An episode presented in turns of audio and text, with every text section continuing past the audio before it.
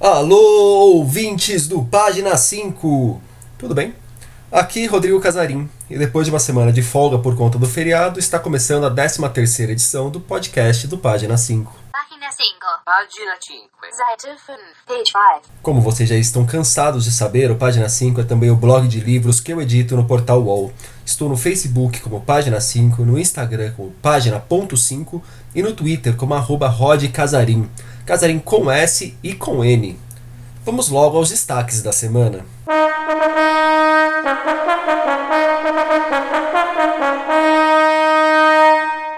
Um livro em homenagem a João Gilberto Noll. Evento para anunciar o próximo homenageado da Flip. Novão de Wagner William a caminho. Nos lançamentos, Paula Fábio, Liliane Prata e Kurt Vonnegut. E outro podcast literário na dica do dia.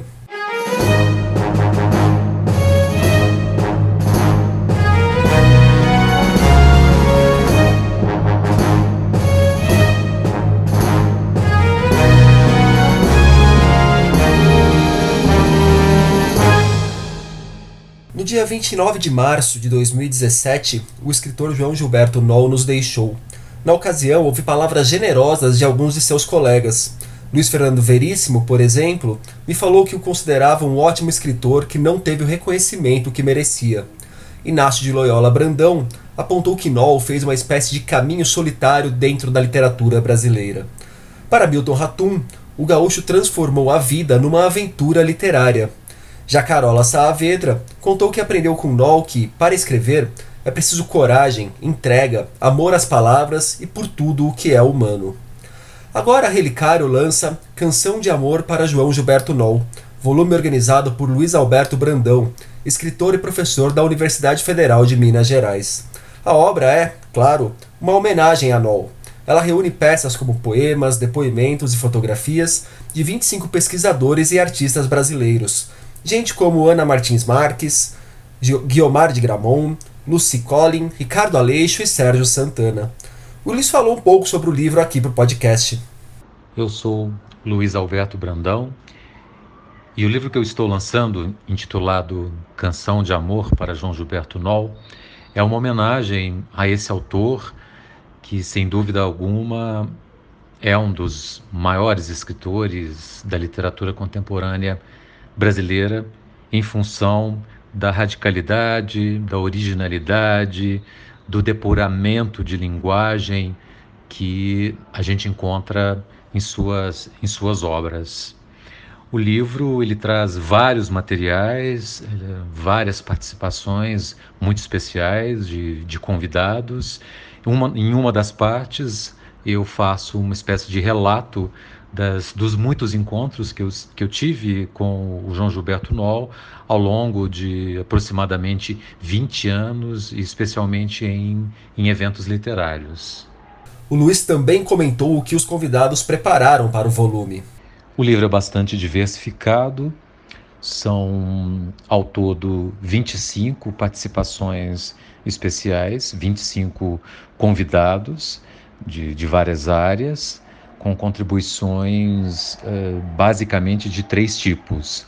Depoimentos sobre a convivência um, com, com o NOL, é o caso de, de alguns editores né, que, que, que, publicaram obras dele, e, mas também de amigos, pessoas que conviveram com ele. Né. Um segundo tipo de contribuição uh, são criações livres, né, motivadas pelo espírito de, de, de ousadia e de, de, de invenção, né, típico da, da, da, obra do Noll. Então, nós temos trabalhos visuais, fotográficos, nós temos poemas, contos, uh, experimentos escriturais, roteiros, enfim, materiais bastante diversificados. E por fim, nós temos duas grandes, longas entrevistas inéditas com, com o Noll, em que é possível a gente ouvir novamente a voz dele, né? o modo como ele entendia a literatura, o mundo, o modo como ele se, se posicionava.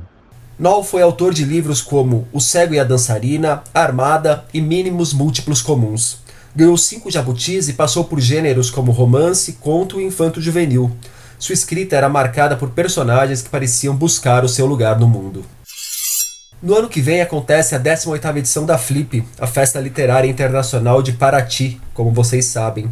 E o pessoal resolveu inovar dessa vez. Pela primeira vez, o homenageado do evento será anunciado durante uma leitura dramática, que acontecerá no dia 25 de novembro no Itaú Cultural, a partir das 19 horas, aqui em São Paulo. O homenageado será revelado em meio à leitura de cartas e trechos de sua produção literária. Quem quiser poderá acompanhar pela internet também. A leitura dramática será transmitida ao vivo pela página de Facebook do Itaú Cultural e da Flip. Há pouco mais de um mês, o jornalista Anselmo Góes cravou que neste ano, aliás, no ano que vem, teremos pela primeira vez uma gringa como homenageada da festa, Elizabeth Bishop, dos Estados Unidos. O suplemento Pernambuco disse que a organização da Flip desmentiu a informação. No entanto, até onde eu acompanhei e pelo que eu recebi, em nenhum momento a Flip se posicionou publicamente sobre o assunto, o que é estranho. É, o normal num caso desses seria que tivesse algum desmentido nas redes sociais da festa, por exemplo. Em todo caso, aguardemos para ver o que rola. Autor de Bulldogma, que era a minha aposta para levar o primeiro Jabuti para HQs, e o maestro o Cuco e a Lenda, Wagner William, um dos nossos principais quadrinistas, está para colocar quadrinho novo na praça. Falo de Silvestre, que sairá pela Dark Side Graphic Novel, selo de quadrinhos da editora Dark Side. A obra é inspirada em Walden, o livro mais famoso do norte-americano Henry David Thoreau. Thoreau escreveu o livro ali pela metade do século XIX, após se isolar numa cabana numa floresta para viver o mais intensamente possível em meio à natureza. A ideia era tentar entender as necessidades vitais e a sociedade da época dele. Quem conhece o trabalho do Wagner sabe que os animais normalmente possuem uma força significativa, muitas vezes mística, em seus quadrinhos. A promessa é que em Silvestre acompanhemos um velho caçador que atravessa e dialoga com lendas sobre divindades extintas, levando o leitor a refletir sobre a relação entre o homem e a vida natural. Conhecendo Wagner, imagino que iremos ter uma natureza nem sempre idílica, com boas, boas doses de vida selvagem. Veremos. O livro chega ao mercado no dia 12 de dezembro, mas já está em pré-venda no site da editora por R$ 64,90, com direito a pôster exclusivo. Entrando nos lançamentos, já mencionei esse livro por aqui quando falei do último do André de Leones, mas agora volto a ele com a atenção que merece. Paula Fábio, vencedora do Prêmio São Paulo de Literatura de 2013 na categoria Autor Estreante com mais de 40 anos por Desnorteio, e também autora de Um Dia Toparei Comigo, outro romance, está estreando na literatura juvenil. No Corredor dos Cobogós sai pela SM Educação, a Paula contou pra gente por que resolveu se arriscar no juvenil e como foi essa experiência. Em primeiro lugar, um prazer participar do Página 5. Bem, eu decidi escrever um livro juvenil porque durante dois anos eu mediei um clube de leitura com adolescentes. E sabendo que eu era escritora, eles me perguntavam se um dia eu escreveria um livro para eles. Aí eu topei o desafio e comecei a escrever no Corredor dos Cobogós. Então o que eu fiz? eu passei a mostrar alguns capítulos nesses encontros. E esses adolescentes, eles me ajudavam com a linguagem, com os personagens, com a estrutura do livro, né? E acho que o mais difícil foi ajustar a linguagem, mas a sinceridade deles me ajudou muito. O barato de escrever para jovens é que você aprende muito, né? Você se atualiza. E no fim das contas, eu gostei tanto da ideia que eu já estou preparando outro infanto juvenil. No corredor dos Cobogós traz a história de dois adolescentes que habitam o mesmo pequeno apartamento na Orla de Santos, só que vivem em épocas diferentes. O que os une é um diário escrito por Aide nos anos 80 e encontrado por Benjamin em 2015. Passeando pelo tempo, Paula mostra que, por mais que as épocas mudem, questões ligadas à juventude permanecem as mesmas. Quem também está com um livro novo na praça é Liliane Prata. Ela queria amar, mas estava armada, sai pela editora Instante e marca a estreia da autora nos contos. Ela nos falou o que motivou a escrever as 20 histórias protagonizadas por mulheres de idades variadas. Quando eu escrevi o Ela Queria Amar, mas Estava Armada, o meu intuito foi falar das dificuldades, dos desencontros, das tensões nas relações contemporâneas, é, principalmente nesse contexto urbano, assim, né? Então, assim, é, as, a, o excesso de expectativas, né? É, a dificuldade de escutar o outro, a dificuldade de resistir aos estímulos, a quantidade de estímulos, né, a quantidade de opções, é, a dificuldade de ficar é, mais quieto, mais sereno, é, de parar de sempre querer algo novo, né, e de esperar tanto das relações das pessoas, a dificuldade de se colocar diante do outro, diante da diferença.